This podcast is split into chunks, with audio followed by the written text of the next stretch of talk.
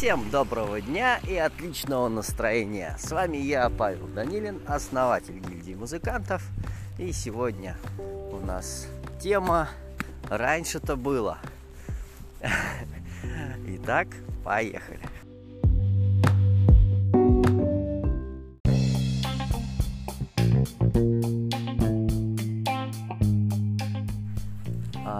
За последние 30 лет музыкальная индустрия очень здорово шагнула вперед.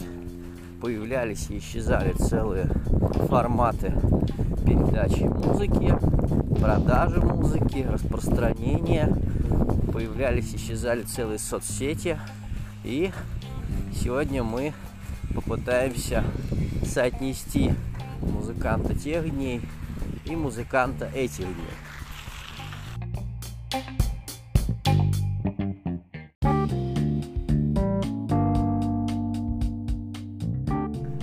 Современном мире все форматы находятся в цифровом виде, и чтобы их передать, необходимо только э, Wi-Fi или мобильный интернет. Если вы хотите аналоговым образом что-то передать, то это будет флешка. И через э, эти форматы можно передать практически все. И музыку, и видео, и тексты. И все это идет в современном виде, э, достается даром практически.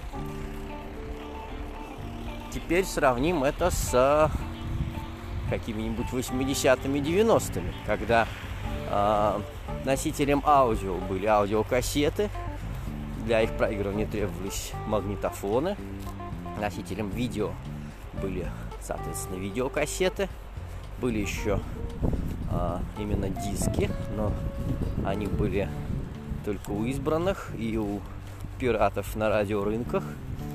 Э, тексты, соответственно, тоже передавались исключительно в виде распечаток, потому что 30 лет назад компьютеры были далеко не у каждого, и печатать тексты на компьютере было достаточно необычным решением. То есть только для того, чтобы потом это именно распечатать. Были распространены печатные машинки. Ну вот, получается, такие три основные формата. Ну и, соответственно, чтобы это все передать, требовалось физическое присутствие человека, который хочет получить кассету. Даже чтобы сделать копию, требовалось двухкассетный магнитофон, чтобы перекинуть один файл, одну запись с одной кассеты на другой. А, плюс это происходило далеко не мгновенно. Там были возможности убыстренной перезаписи. Но а, все равно на это требовалось ну, время сопоставимое с длительностью а, записи самой. То есть, э, если кассета на 60 минут или на 90 минут, ну, то примерно за половину времени на убыстренной съем скорости можно было переписать одну кассету на другую. А, с копированием видеокассет вообще не знаю, как обстояли дела. А, ни разу не видел видеомагнитофонов с двумя а, входами для кассет. Поэтому как это пиратилось, я вообще не могу сказать. Единственное, что на рынках не золотой диск, с которого копировались, копировались фильмы. Чтобы копировать а, записи своей группы, выступившей где-нибудь в клубе, или чтобы это просто заснять, я даже не представляю, какие требовались усилия. Тут мы переходим как раз к обсуждению способов создания а, медиаданных.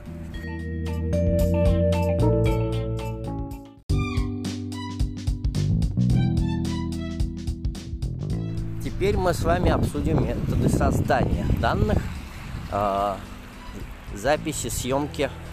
Э, значит, прежде всего начнем со звука. Э, в те времена можно было записать свою домашнюю э, игру на гитаре или игру с компанией друзей, э, включив кнопку запись на магнитофоне. То есть ты вставляешь туда обыкновенную кассету, нажимаешь рек, и она начинает крутиться, записывать то, что в данный момент в комнате происходит. Безусловно, можно было подключить внешний микрофон или даже какую-то систему из нескольких микрофонов. Вот, но а, в любом случае требовалась такая большая бандура, как магнитофон и аудиокассета, которая являлась не самым лучшим хранителем данных, потому что за пару лет они размагничивались и, соответственно, данные становились ниже качества. Это так называемый аналоговый вид записи. Он дико ламповый, но э, он недолговечный. Поэтому, если кто-то занимался именно записью на э, магнитную пленку, на аудиокассеты, ему требовалось раз в пару лет э, осуществлять обновление всей своей аудиотеки, чтобы качество сохранялось. А, теперь же в любом телефоне есть приложение, которое бесплатное. Называется диктофон. Можно нажать рек и получить запись всего того, что происходит рядом с телефоном на аудио формате. И, соответственно, легко передать эти данные, сохранить их навсегда, навечно, в том числе в облаке.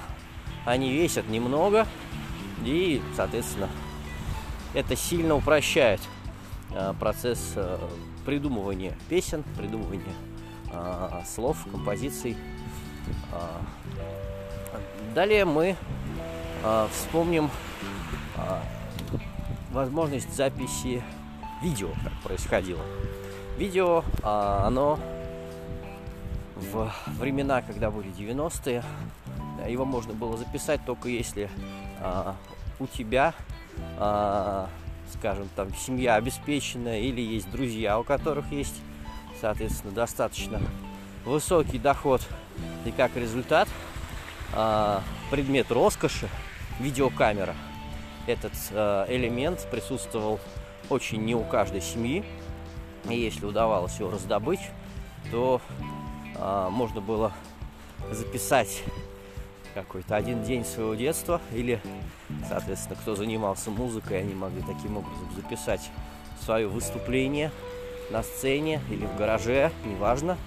И э, носитель э, это мини мини DV назывался такой формат был. Это специальная кассета, специальная видеокассета для видеокамер. С нее потом при помощи видеокамеры определенного шнура можно было переписать э, видеозапись на видеокассету для обыкновенного видеомагнитофона. Э, тоже, соответственно, не, процесс не мгновенный. Вот. Но, по крайней мере, эту видеокассету можно было бы кому-нибудь показать и самому посмотреть уже потом в условиях более распространенных в те времена видеомагнитофонов. Теперь же, чтобы снять видео, вам достаточно взять в руки телефон, поднять его вверх и провести пальцем по экрану. Все, вы снимаете видео, вы это видео можете сохранить, вы его можете переслать, вы можете им поделиться с друзьями. А, ну, генерация текстов теперь давайте еще рассмотрим, что раньше это было едва ли не перо и бумага, теперь Соответственно, есть помимо блокнота с ручками, которые, как ни странно, никуда не делись, а, есть всевозможные облачные сервисы, которые позволяют вам генерить текст прямо в них, начиная от достаточно уже теперь древнего Evernote, который до сих пор на плаву, и заканчивая какими-нибудь дропбоксами, Яндекс Дисками, Google Драйвами, к которым подключен Microsoft Word, и вы прямо в них можете создавать текстовые файлы, таблицы, даже графики, если это нужно.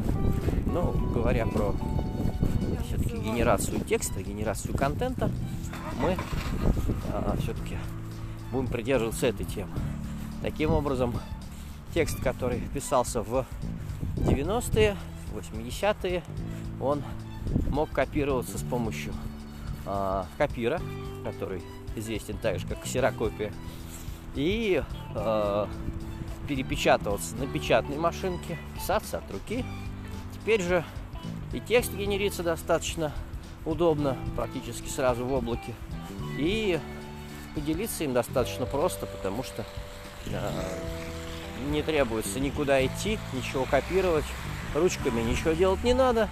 Вы просто нажимаете «Отправить», и текст сразу прилетает к вашему адресату.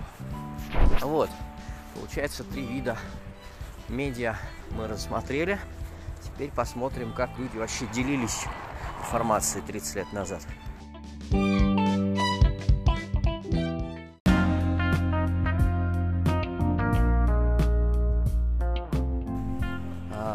30 лет назад, чтобы узнать вообще, какие концерты происходят в городе, тебе было необходимо попасть в очаг культуры музыкального мира.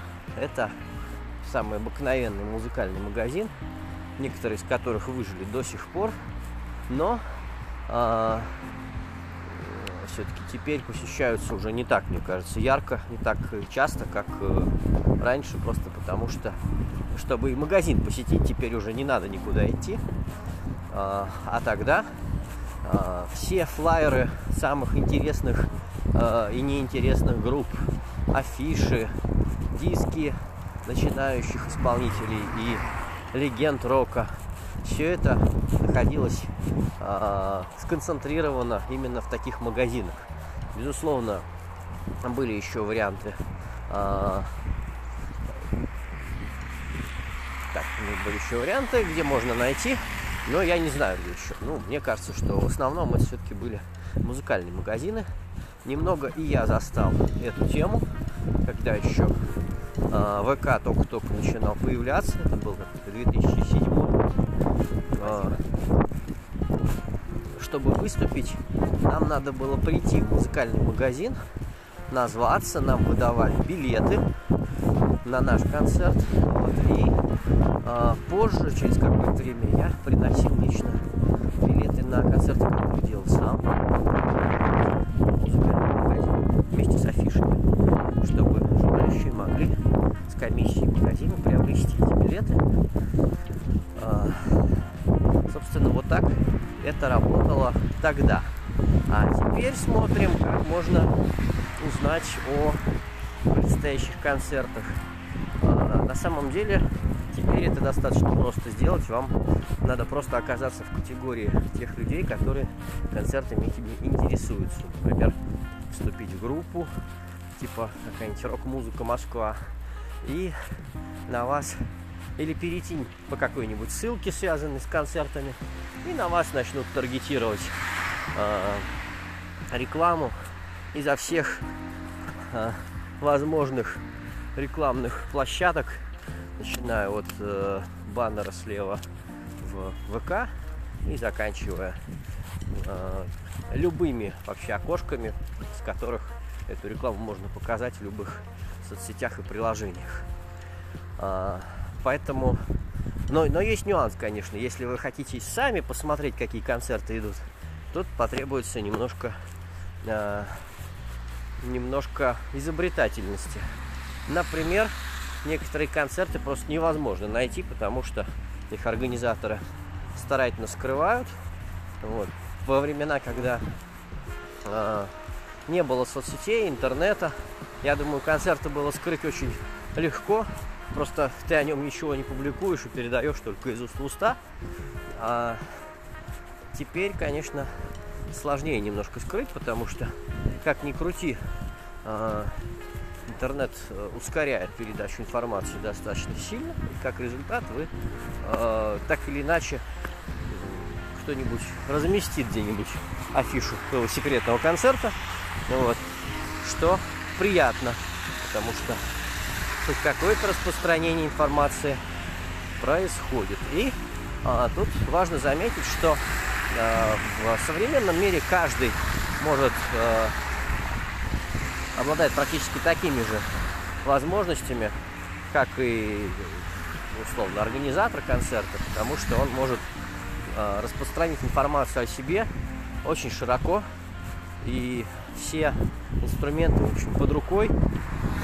Поэтому, а, поэтому, ну, стало на самом деле, как мне кажется, лучше. Единственное, что народ не тусует уже около музыкальных магазинов. Ты не можешь обрести друзей, просто оказавшись там и э, найдя э, как бы друзей по интересам таким образом. Ну, все перетекло в сеть, в том числе и дружба. Э, итак, итак, мы говорим про распространение информации. Одно время был инвайтинг, можно было делать рассылку, э, приглашение во встречу, потом его немножко подрезали, потом подрезали совсем, и теперь, если вы хотите, э, чтобы даже подписчики вашей группы узнали о том, что у вас будет концерт, вам предстоит какую-то сумму, относительно небольшую, но все же заплатить социальной сети, чтобы она показала точно ваш пост, ваше объявление э, тем людям, которые в нем будут заинтересованы. Э, в целом в этом нет ничего плохого, конечно, но э, некоторые люди не готовы в принципе э, в эту тему входить. Даже 200 рублей заплатить за рекламу, э, такие люди могут не быть не готовы, и это сильно ограничивает их возможности, что, конечно, печально. Э, раньше еще можно было расклеивать объявления о концертах на стенах городов в принципе, и сейчас периодически такое тоже бывает, но сейчас это все-таки экзотика, в то время как тогда это был стандарт.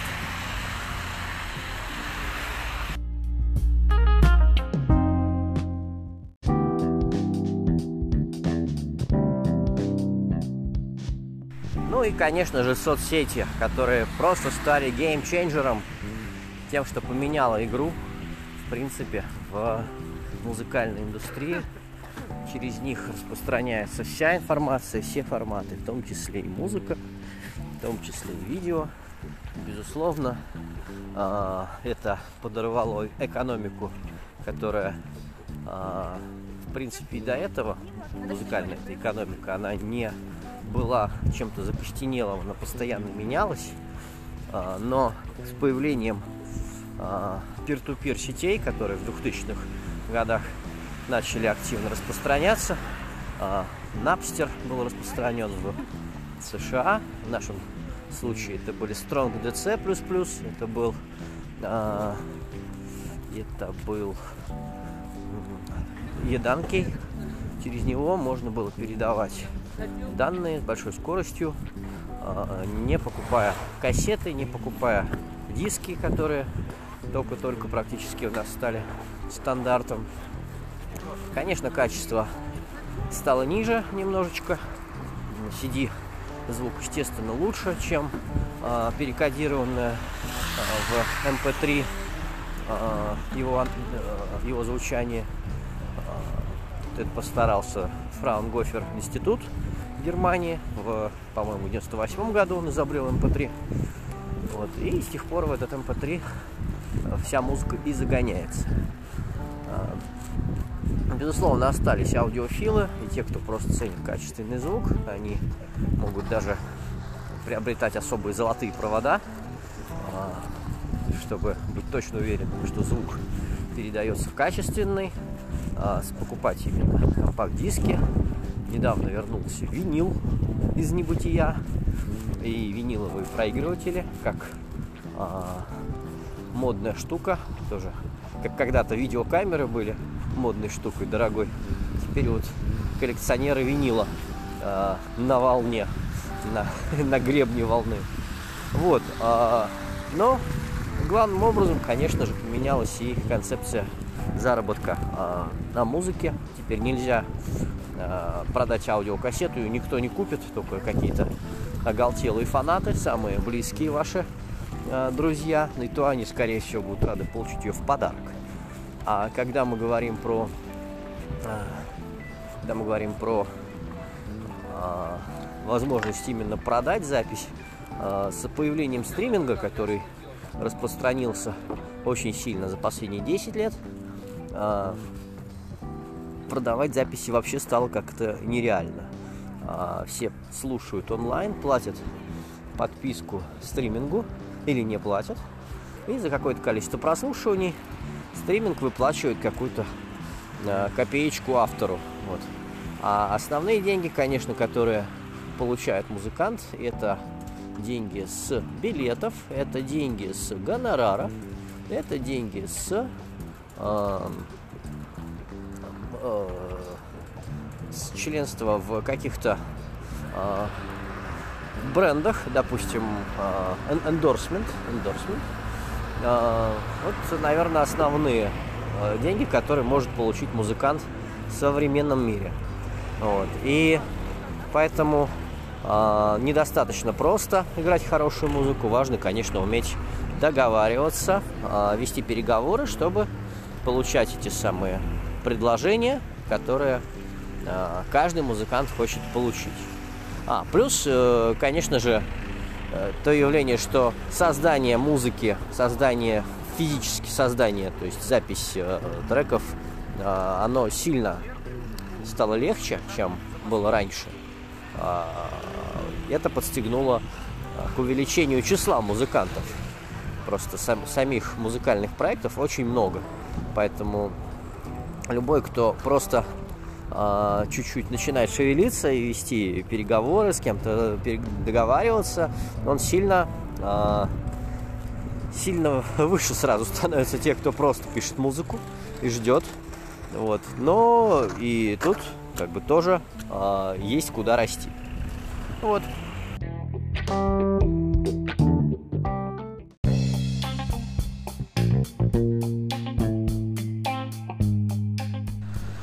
Таким был мой небольшой ликбез а в наши-то времена было. А, и, наверное, стоит а, подытожить, что в целом, в целом, современный мир, конечно же, лучше, чем мир 80-х и 90-х. Но, безусловно, некая ламповость, некая душевность, эксклюзивность, штучность всего того, что происходило тогда, она, безусловно, утеряна. И сейчас мы более быстрые, более цифровые, что ли. У нас теперь все как-то по-другому. И а, ну, это прикольно. Это прикольно.